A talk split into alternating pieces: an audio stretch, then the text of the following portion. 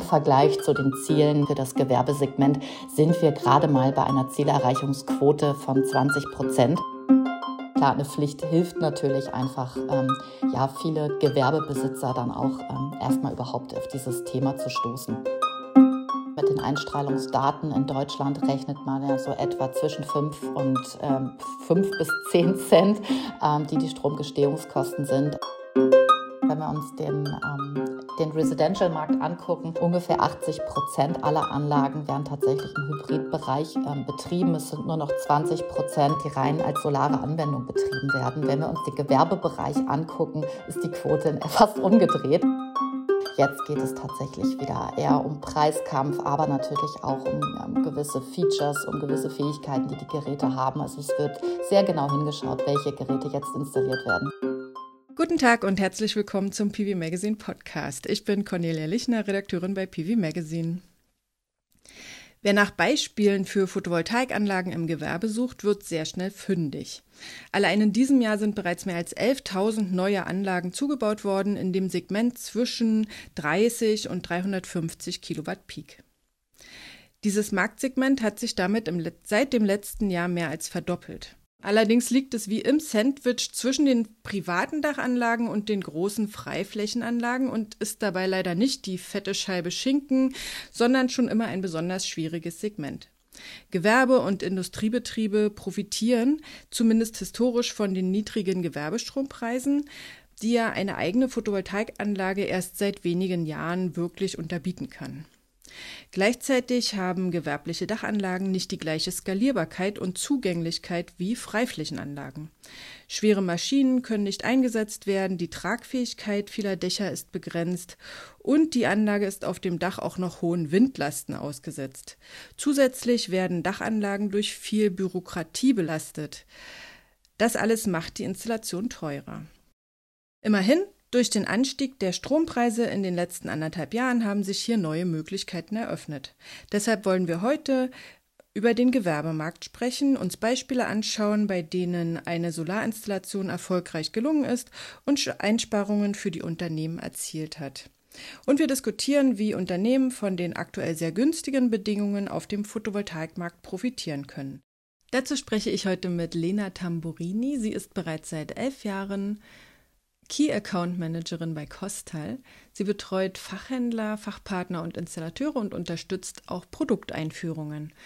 Auch bei begleitenden Inbetriebnahmen hat sie ihren Finger am Puls des Marktes und kennt die Situation am Gewerbemarkt aus nächster Nähe. Herzlich willkommen, Frau Tamburini, im PV Magazine Podcast. Ja, vielen Dank. Herzlichen Dank für die Einladung, Frau Lichner. Schön, dass Sie heute da sind. Kostal ist Initiativpartner dieses Podcasts. Der Spezialist für Wechselrichter aus Freiburg bietet ein breites Portfolio für Photovoltaik-Dachinstallationen im Gewerbebereich an. Das neueste Produkt ist der Pico CI 100 für Gewerbeanlagen und Projekte.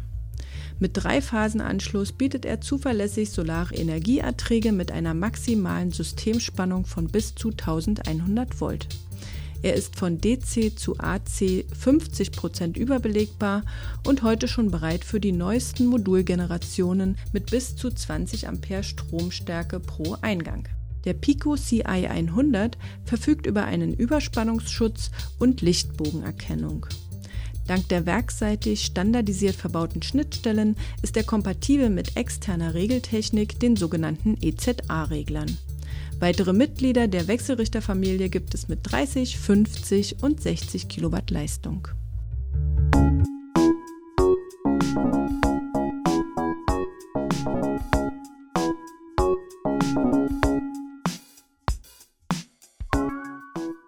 Schaut man sich im Marktstammdatenregister der Bundesnetzagentur um, dann kann man die Zubauzahlen für verschiedene Anlagengrößen auswerten und sieht, dass die privaten Dachanlagen bis etwa 30 Kilowatt Peak und die Großanlagen seit Jahren besser performen als das Gewerbesegment.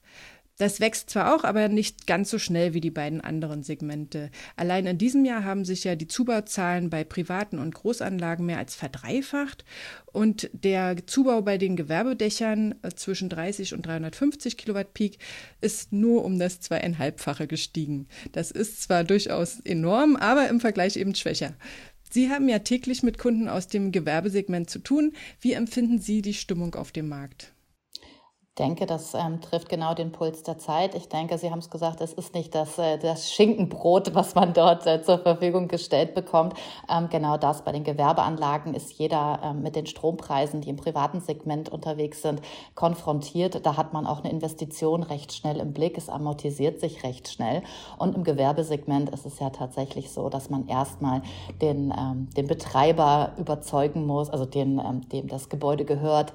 Dann muss man erstmal gucken, passt das überhaupt zu den Investitionsrichtlinien, die dort im Unternehmen gelten. Dann muss Kapital aufgenommen werden, all so etwas. Und Sie kennen wahrscheinlich die gleichen Statistiken, ähm, auf die wir auch ähm, zurückgreifen, beispielsweise vom Bundesverband Solarwirtschaft, die sagen, im Vergleich zu den Zielen, die Sie 2026 ausgesprochen haben für das Gewerbesegment, sind wir gerade mal bei einer Zielerreichungsquote von 20 Prozent und äh, haben dementsprechend noch äh, deutlich mehr zu tun und dort auch Überzeugungsarbeit zu leisten.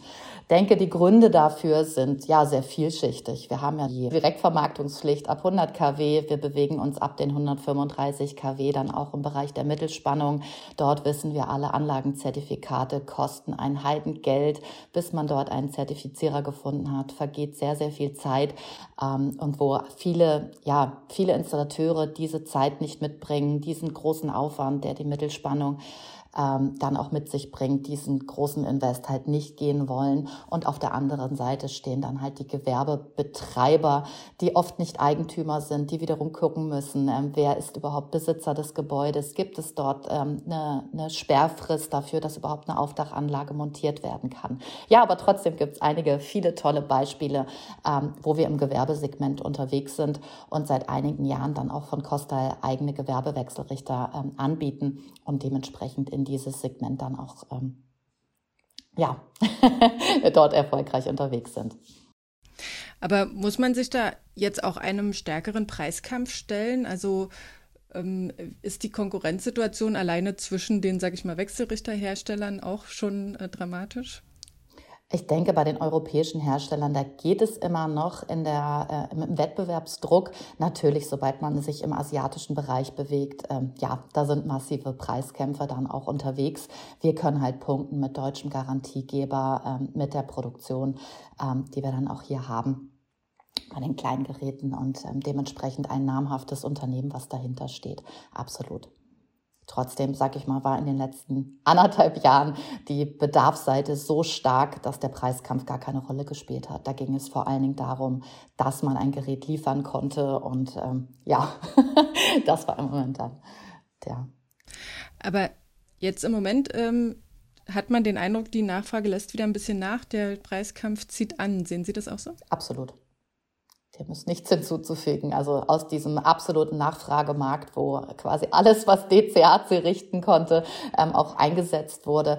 Ja, wir haben sehr viele schlechte Installationen gesehen. Wir haben sehr, sehr viele qualitativ nicht sehr hochwertige Geräte gesehen, die in den Markt ähm, gegeben wurden. Jetzt geht es tatsächlich wieder eher um Preiskampf, aber natürlich auch um ähm, gewisse Features, um gewisse Fähigkeiten, die die Geräte haben. Also es wird sehr genau hingeschaut, welche Geräte jetzt installiert werden. Es geht nicht nur noch ums Haben, sondern sondern es geht auch um Qualität und um gutes Preis-Leistungs-Verhältnis, absolut. Mhm. Aber zuerst ähm, müssen wir uns natürlich mal angucken, ähm, es gibt ja ganz viele Gründe für die Installation ähm, von Gewerbedachanlagen. Ähm, da sind ja zum einen mal die niedrigen Preise für den selbst erzeugten Strom. Dann ähm, gibt es ja eine, oft eine sehr hohe solare Deckung. Gerade ähm, bei Industriebetrieben, die können ja den Strom äh, oft schnell verbrauchen, weil sie auch am Tag arbeiten, außer natürlich bei Schichtbetrieben.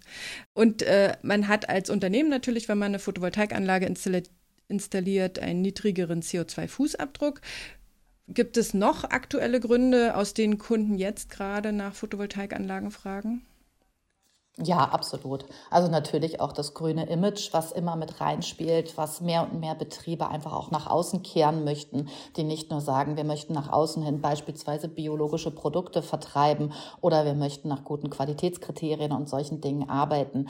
Ähm, es sind natürlich auch wirtschaftliche Dinge. Das ist einmal die Kappung natürlich von ähm, Spitz, Stromspitzen, oh Gott, äh, die mit dahinter steht. Also einfach, um dort Lastspitzen nicht mehr bezahlen zu müssen, wird eine PV-Anlage installiert. Es geht um sehr, sehr hohen Eigenverbrauchsanteil, ähm, den die ja, Gewerbetreibenden ähm, ja einfach dazu motiviert, dann auch in Photovoltaik zu investieren. Es gibt natürlich auch einen Stromspeicher, ähm, der mit installiert wird, um dann einfach eine, über eine sehr hohe Autarkiequote ähm, dann dementsprechend auch tolle Preise erzielen zu können und schnelle Amortisationszeiten ähm, für die PV-Anlagen dann auch zu erreichen. Genau.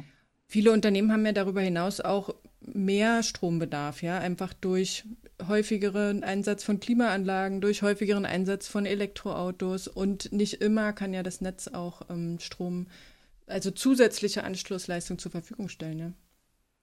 Genau, da ist es dann perfekt, die eigene PV-Anlage ähm, auf dem Dach zu haben und dann einfach ein ja nicht ganz so stabiles Netz perfekt stützen zu können. Und da hat unsere Bundesregierung ja auch einiges geplant, wo es dann hingeht in lastvariable Tarife und genau solche Themen, das Netz entlasten zu können, einfach Batterien zu den Zeiten, wo es wenig Verbrauch gibt, dann beladen zu können mit einem geringen Stromtarif oder dementsprechend ähm, dann auch die Batterien entladen zu können, wenn man halt sehr hohe Lasten im Netz hat. Ich denke, da wird in den nächsten Jahren noch ganz viel passieren und denke, da sind wir mit unseren Produkten dann auch gut aufgestellt, um genau diese Anforderungen ähm, dann bedienen zu können.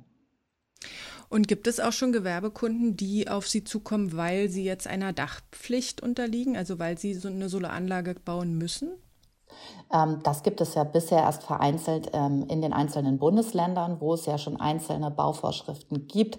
Äh, in Bayern beispielsweise, in Nordrhein-Westfalen, in einigen Regionen. Also das nach und nach.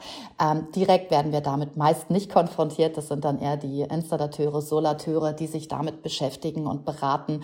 Wir stehen dann eigentlich erst am, am Ende der Nahrungskette, stimmt nicht ganz, aber dann erst, wenn es zu einem Auftrag gekommen ist. Wir können halt gut beratend unterwegs sein und die Themen so platzieren, dass wir ihnen das Gefühl geben, ähm, dass sie mit unseren Produkten den zukünftigen Herausforderungen dann auch gut begegnen können. Genau. Mhm. Glauben Sie, dass sich der Gewerbemarkt durch eine Dachpflicht auch verändert? Also dass es da ähm, andere Mechanismen gibt, die vielleicht vorher nicht so eine Rolle gespielt haben?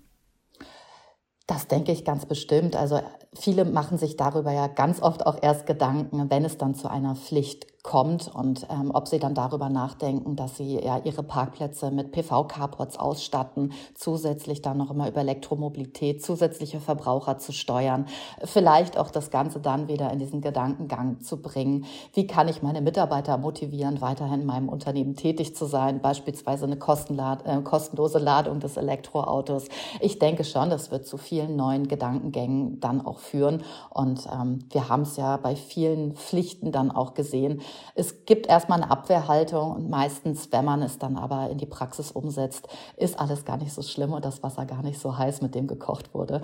Ähm, dementsprechend, klar, eine Pflicht hilft natürlich einfach, ähm, ja, viele Gewerbebesitzer dann auch ähm, erstmal überhaupt auf dieses Thema zu stoßen und vielleicht dann die ersten Berührungsängste, die man mit diesem Thema hat, diese Berührungsängste dann auch ja, abzubauen und äh, vielleicht ins Positive drehen zu können.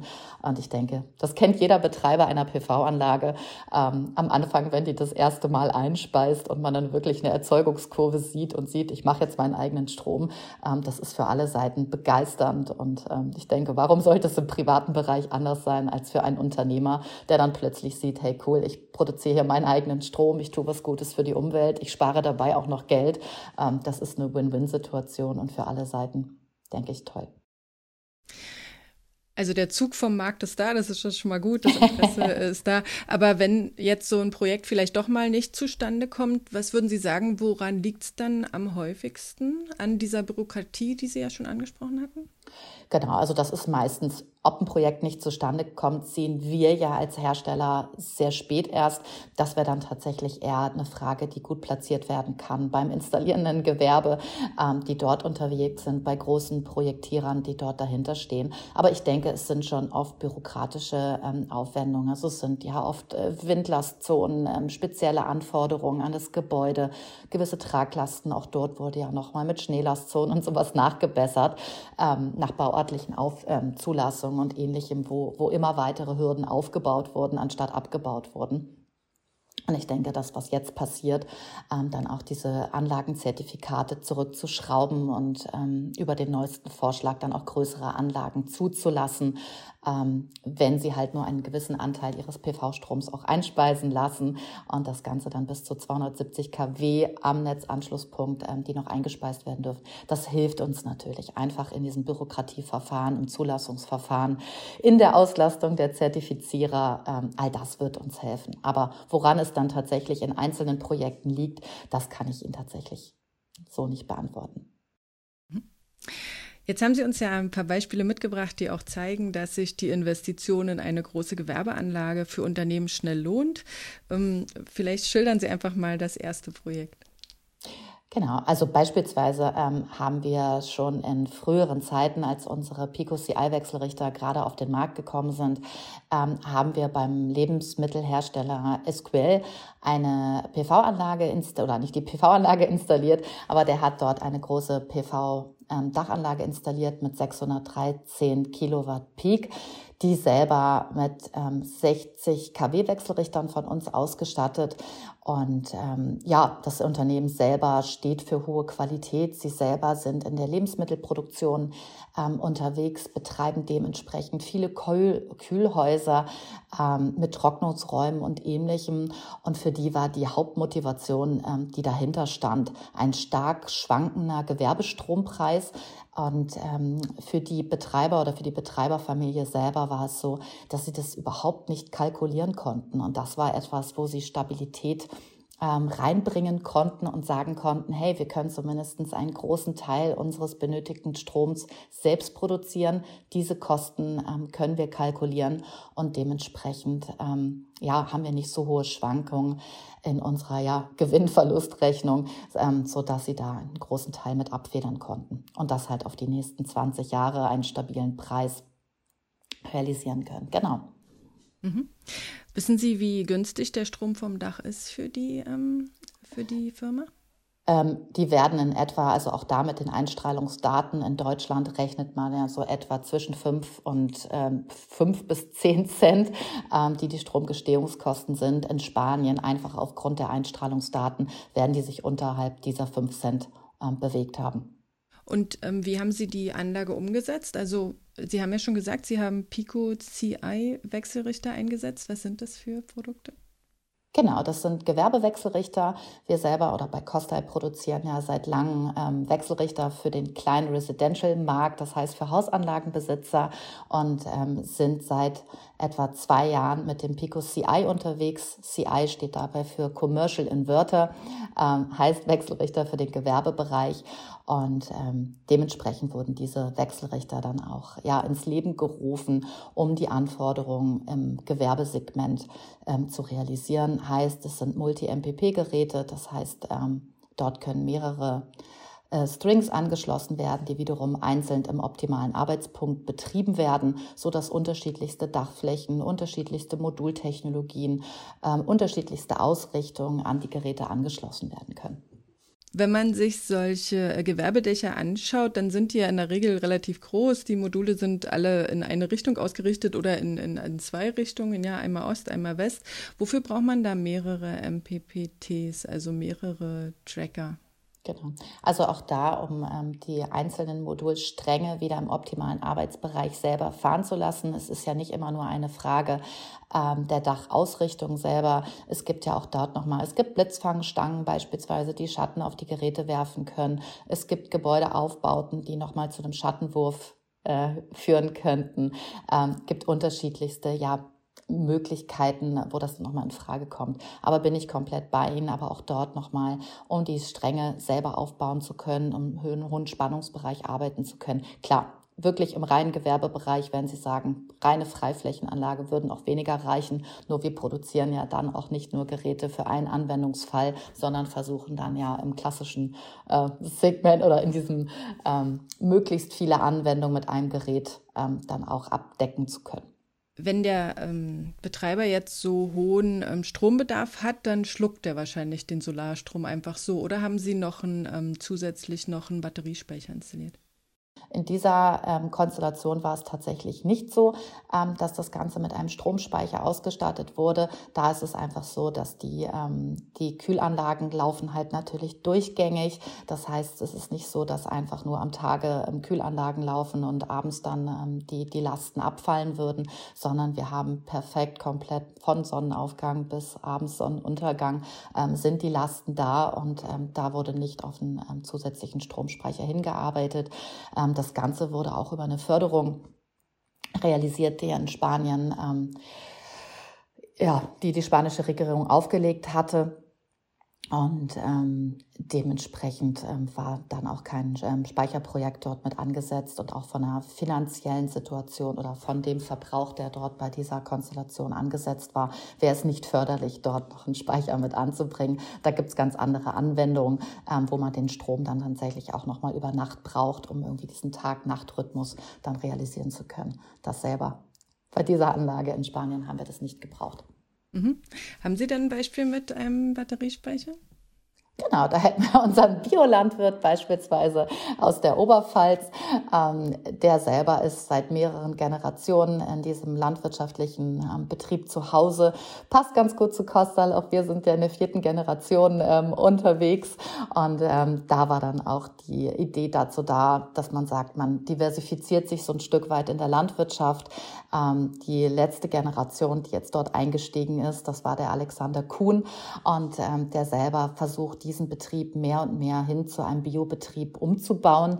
Und ähm, dort hat er gesagt, es gehört nicht nur biologische Landwirtschaft dazu, sondern auch die Nachhaltigkeit. Ähm, ja, die dann auch aufs Dach gehört. Und ähm, der selber hat sich dann, nachdem die 30 ähm, KW-Grenze für die ähm, Eigenverbrauchsumlage dann abgeschafft wurde, dann hat er sich ähm, dann endlich dazu entschieden, eine PV-Anlage bei sich auf den Dächern ähm, zu realisieren. Und äh, mit dieser PV-Anlage kann er dann einen Großteil seines benötigten Stroms mit abdecken. Ähm, da wurde das Ganze dann in Kombination mit einem BYD-Speicher, mit einem BYD-Speicher mit einer Kapazität von ähm, 22 Kilowattstunden umgesetzt. Zusätzlich zu unserem Pico CI 30, der dort installiert wurde, ähm, braucht man dann dementsprechend noch einen Plenticore BI, einen reinen Batteriewechselrichter, ähm, der diesen Strom dann wieder auf der DC-Seite an den BYD-Speicher, also als Hochvoltspeicher DC gekoppelt dann übergeben kann. Genau. Und für diesen Landwirt war es eine absolute ähm, Erfolgsgeschichte. Ähm, der konnte einfach einen Großteil ähm, seines Verbrauchs damit abdecken. Und ähm, ja, bei ihm klar natürlich, Großverbraucher sind Melkroboter, diese Milchaufbereitungsanlage, die Kühlung, dass die Milch ähm, durchgehend in einer Kühlkette unterwegs ist. Er selber hat auch noch eine Grundwasseraufbereitungsanlage. Also der hätte sogar noch mehr Bedarf. Er will noch mal zubauen und äh, rechnet sich das Ganze noch mal durch. Aktuell reicht ihm der Speicher in etwa so bis Mitternacht und er würde an sich gerne noch mal erweitern. Diese Höfe mit Milchkühen, die haben wir ja schon öfter mal als Beispiel auch bekommen, weil das offenbar da besonders gut passt. Ja, die brauchen halt sehr viel Strom zu ganz ungünstigen Zeiten eben sehr früh und, und äh, spät am Abend. Und sie brauchen ja meistens auch noch eine Notstromoption, damit halt die ähm, Kühlung äh, der Milch aufrechterhalten bleibt, weil man die halt nicht mehr verkaufen kann, wenn die mit einmal unterbrochen ist. Ähm, haben Sie da auch eine Möglichkeit, ähm, ihn mit Notstrom zu versorgen?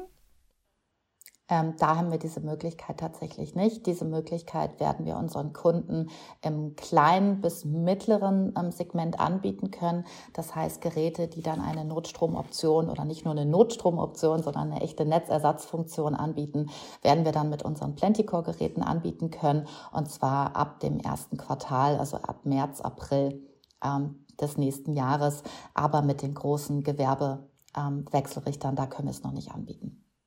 Mhm. Jetzt ist ja ähm, im Privatbereich das ähm, ganz üblich, dass man einen Batteriespeicher mit einem Hybridwechselrichter anschließt. Ähm, Im Gewerbebereich geht das, äh, soweit ich das äh, weiß, noch nicht. Da wird praktisch diese äh, Kombination aus Solarwechselrichter und einem Batteriewechselrichter gewählt, ja? Genau, da ist es tatsächlich im Moment so, also auch da, wenn wir uns den ähm, den Residential-Markt angucken, da sprechen wir etwa, also bei Costa in etwa haben wir eine Quote von ungefähr 80 Prozent aller Anlagen werden tatsächlich im Hybridbereich ähm, betrieben. Es sind nur noch 20 Prozent. Ob das ein Austauschgeschäft ist oder ob das auch nochmal andere Märkte sind, ähm, da sind es nur 20 Prozent, die rein als solare Anwendung betrieben werden. Wenn wir uns den Gewerbebereich angucken, ist die Quote fast umgedreht. Ähm, das heißt, da gibt es noch gar nicht so viele Speicheranwendungen. Aber auch das ist einfach eine Frage der Zeit. Ich denke, da wird sehr, sehr viel passieren. Das, was wir an Preiseffekten gesehen hat, wie günstig eine Kilowattstunde ähm, Speicherkapazität geworden ist. Das ging ja, ja innerhalb der letzten fünf Jahre doch rasant nach unten. Und auch dort die neuesten Zellchemien ähm, ja, sind sehr vielversprechend, sodass ich glaube, dass wir auch in den nächsten Jahren deutlich größere Hybridgeräte sehen werden. Genau. Aber aktuell konzentrieren wir uns auf diesen ja, kleineren ähm, Bereich dann mit den Hybridgeräten. Ist denn der Pico CI auch gut geeignet für die Landwirtschaft? Ich meine, da muss man ja auch noch besondere Anforderungen erfüllen, was Staubschutz und Ammoniak und was weiß ich nicht alles angeht. Ja. genau, dafür sind die Geräte ähm, zertifiziert. Das ist ein IP66-Gehäuse, das heißt genau das, ähm, die Staub- und Wasserschutz, sodass ich das Ganze auch ähm, an der Außenwand beispielsweise aufhängen kann. Also es sind Geräte, die für den Außen -Außen Außeneinsatz zugelassen sind. Ähm, das genau ja. Auch zwar die kleineren Geräte sind auch mit einem hohen IP-Schutzstandard realisiert, aber im Außenbereich ist es halt ganz oft so. Ne? Bei Freiflächenanlagen, ähm, da sind die Geräte einfach ohne, ohne Dach, ohne Häuschen und nicht im Keller montiert. Ähm, da brauche ich das Ganze. Sie hatten ja am Anfang gesagt, ähm, dass es, ähm, dass der, der Bauer oder der, der Landwirt quasi schon mit sich gerungen hat, ob er die Photovoltaikanlage ähm, bauen sollte oder nicht, weil es ja wirklich nur eine kleine Einsparung ähm, bedeutet hat oder beziehungsweise auch diese die Belastung der ähm, der, des Solarstroms schon mit dieser Eigenverbrauchsabgabe das Ganze so ein bisschen ähm, ins, ins Negative gedreht hat. Aber jetzt ist er doch anscheinend äh, ganz glücklich damit also, äh, und erzielt ordentliche Einsparungen, ja? Sehr. Genau, also die Anlage liefert auf jeden Fall das, ähm, was wir im Vorfeld kalkuliert haben. Das sind etwa 25.000 ähm, Kilowattstunden Strom pro Jahr, ähm, die er so nutzen kann. Und das bedeutet für ihn pro Jahr eine Ansparung von etwa 7.000 Euro bei den Stromkosten, die wir aktuell haben. Wir sehen es ja, die Strompreise werden im Moment erstmal noch weiter steigen. Und ähm, ja, das, was dann mittelfristig, langfristig mit Strompreisen und erneuerbaren Energien passiert, ähm, da sind wir auf einem guten Weg, denke ich, allgemein ähm, unterwegs. Aber zumindest erstmal ähm, jetzt mit der aktuellen Kalkulation sind wir bei etwa 7000 Euro Stromkosten, die jährlich eingespart werden können. Aber bei diesem Landwirt selber ging es auch nochmal darum, für ihn hat es sich nicht gerechnet, aber aus einer ja, sehr subjektiven Art. Das Dach selber musste erstmal auch mit saniert werden, sodass wir eine PV-Anlage aufbringen konnten. Und äh, dementsprechend musste sich diese Investition dann halt zusätzlich noch mitrechnen, die neue Dacheindeckung. Na, immerhin hat er ja rechtzeitig investiert, bevor diese Strompreissteigerungen gekommen sind. Jetzt, wenn die Unternehmen ähm, sich eine neue Photovoltaikanlage schaff, äh, anschaffen ähm, wollen, müssen sie ja parallel mit hohen Stromkosten ähm, zurechtkommen. Ja, also man muss, man hat ja praktisch doppelte Ausgaben im Moment, wenn man äh, investieren möchte. Genau, die Statistiken hatte ich mir auch mal angeguckt. Bei Verivox selber sehen wir, dass aktuellen Gewerbestrompreis ähm, bei 36,05 Cent lag. Und das ist schon ähm, wahnsinnig. Also wenn man sich die Jahre davor anguckt, irgendwie zwischen 2014 und 2021 lagen die Strompreise im Gewerbebereich so zwischen 22 und 24 Cent. Dann mit einem extremen Peak in 22 ähm, durch die Ukraine-Krise, durch einfach ja große Panik, ähm, die es dort gab, ähm, lag der Gewerbestrompreis bei 37,8 Cent in etwa. Ist jetzt ein bisschen gefallen, aber immer noch auf sehr, sehr hohem Niveau.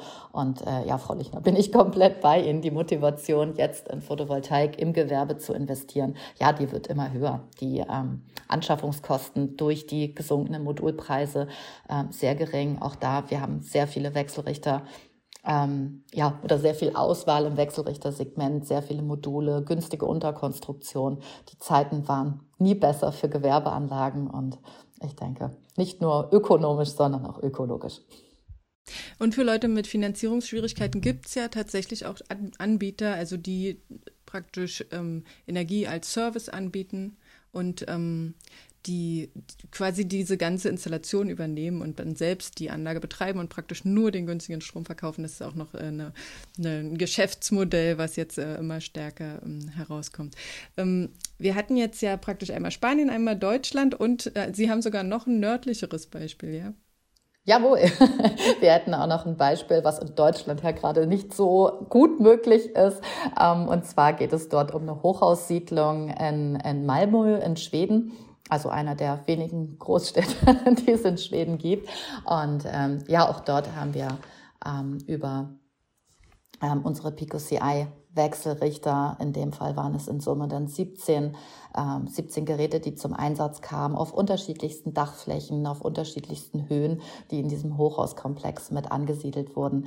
Ähm, ja, auch da hat sich der Installateur für Kostal entschieden und ähm, da ging es vor allen Dingen ja um Installationsvorsprünge und ähm, ja, das Hauptgewicht lag vor allen Dingen auch auf einer europäischen Produktion. Ihm selber ist Langleblichkeit, ähm, Qualität ähm, ein großes Anliegen gewesen. Das heißt, äh, in äh, Schweden wird das praktisch wie in Deutschland bei ähm, Mieterstromanlagen umgesetzt, sodass praktisch die äh, Photovoltaik vom Dach dann für die eigenen Mieter genutzt wird? Genau, nur nicht so kompliziert mit unendlich komplizierten Messsystemen, sondern äh, in Schweden ist es sehr viel einfacher, äh, einfacher, dann solche Systeme auch umzusetzen. Es gibt halt eine PV-Anlage und dann wird halt anteilig das Ganze ähm, verrechnet. Die Schweden-Expertin bin ich jetzt auch nicht, aber dieses System ähm, hat sich definitiv gelohnt und so konnten dann einfach alle Mieter dann auch von dem günstigen PV-Strom ähm, profitieren. Mhm. Ja, das ist ja wirklich auch ein Thema, was äh, in Deutschland noch ähm, noch geregelt werden muss, also wo die gesetzlichen Regelungen noch gar nicht so weit sind, obwohl sie ja von der EU eigentlich schon lange verlangt werden, ja. Genau, ja, wo es um unterschiedliche Zählerkonzepte ähm, geht, dass es genau nachgewiesen werden muss, äh, welcher Anteil geht in welche Wohnung, äh, wie wird das Ganze umgesetzt, macht es einfach aufgrund der vielen ähm, Zähler sehr, sehr teuer. Und es geht ja auch darum, dass plötzlich, wenn der Vermieter ähm, die, die Dachanlage anbietet, dass er selber zum ähm, Stromversorger oder Energieversorger wird und somit auch den Rest liefern muss und sich darum kümmern muss. Ähm, das sind einfach ja bürokratische Hürden. Sie hatten schon mal angesprochen, wo wir uns freuen würden, wenn die ausgeräumt werden würden. Wenn man einfach dann sagen könnte mit einem Zwischenzähler, Mensch, der Mieter hat äh, in dem Fall irgendwie 2000 Kilowattstunden aus der PV-Anlage bezogen und damit ist fertig und den Rest bezieht er halt einfach weiter bei seinem seinem normalen Energieversorger. Ähm, aber so einfach ist es ja dann doch nicht. Ja, und ich denke auch gerade die großen ähm, Wohnungsbaugesellschaften, die würden sich halt auch freuen, wenn es da ähm, eine Regelung gäbe, die es auch erlaubt, nicht nur ein einzelnes Haus zu versorgen, sondern vielleicht sogar ein ganzes Quartier, ja. Aber sobald das, ähm, der Strom ja bei uns äh, über das öffentliche Stromnetz geht, wird er ja richtig teuer. Man muss alle Abgaben bezahlen, man ist nicht mehr im Eigenverbrauchsbereich und das ist ja auch ein totaler Nachteil. Ja. Definitiv. Also da gibt es jetzt mehr und mehr, ähm, wie Sie gerade sagen, Quartierslösungen Lösungen, die auf regionaler Projektebene gerade realisiert werden. Und da ist es ganz spannend. Da gibt es ja Bäckereien, die plötzlich ihr Filialnetz ähm, beliefern dürfen. Das heißt, die haben eine große Produktionsanlage, wo diese kleinen Rohlinge beispielsweise gefertigt werden und ähm, dürfen das dann halt in ihre Bäckereien, in das Filialnetz den Strom weitergeben. Ja, das funktioniert halt leider gerade nur ja, als Pilotprojekt, als Forschungsprojekt ähm, bei den lokalen ähm, Energieversorgern. Aber ich denke, daraus werden wir viele gute ja, Anhaltspunkte zur Vereinfachung bekommen und ähm, dann auch gucken müssen, wenn wir die Energiewende ernst nehmen, dann müssen halt auch solche Dinge geregelt werden und ähm, ja, da müssen wir gucken, dass irgendwelche Durchleitungsgebühren, Konzessionsabgaben dann irgendwie anders verteilt werden und ähm, dass man so zu guten Lösungen kommt. Okay, halten wir fest, es ist heute schon sehr lohnend, äh, als Gewerbebetrieb eine Photovoltaikanlage zu installieren. Es ist möglich, es ist einfach umzusetzen, weil die ähm, weil die Komponenten jetzt auch wieder gut verfügbar sind, insbesondere Wechselrichter, insbesondere Module. Ähm, und es natürlich für die Unternehmen eine große Einsparung bedeutet, ähm, wenn sie eine Solarstromanlage installieren. Vielen Dank für die schönen Beispiele, Frau Tamburini. Ich hätte sonst noch ein Beispiel direkt hier aus der Nachbarschaft gehabt für Sie, noch ein, äh, noch ein Fitnessstudio. Ach so, na, sagen Sie doch. jetzt gerade aus äh, direkter Nachbarschaft erfahren, äh, dass gerade drei Pico CI30 ähm, auf einem Fitnessstudio äh, installiert wurden. Und dort ist es genauso, ähm, die fangen halt sehr, sehr früh an, ihr Fitnessstudio zu öffnen, teilweise vor Sonnenaufgang und ähm, haben sich dementsprechend dazu entschieden, eine 66,6 Kilowattstunden ähm, große Batterie von BYD dazu zu installieren und die erhoffen sich halt dadurch auch einen sehr, sehr hohen Autarkiegrad. Aber auch dort sieht man wieder, ja, knapp unter 100 kW gebaut, ähm, dass ich halt nicht wieder in die, ähm, in die ähm, Direktvermarktung dann auch gehen muss. Ähm, aber trotzdem Anwendungsfall. Dort gibt es halt viele ja, Sportgeräte, die betrieben werden. Sie selber haben in diesem vier, ähm, Fitnessstudio noch vier Saunen, äh, mit denen man unterwegs ist. Und dort, wurde das Ganze einmal so realisiert. Die drei Pico CI 30 wurden in dem Fall gewählt, weil es auch dort wieder unterschiedlichste Dachflächen gab. Man musste ja ein bisschen tricky arbeiten, aber ja. Und, der Batterie, äh, und die Batterie wird auch wieder über Ihren Batteriewechselrichter bedient? Genau, über den Planticore BI. Genau, die Batterien in dem Fall wurden parallel geschaltet ähm, über die Combiner-Box von BYD und ähm, so konnten die dann an den Planticore BI dann auch mit angeschlossen werden.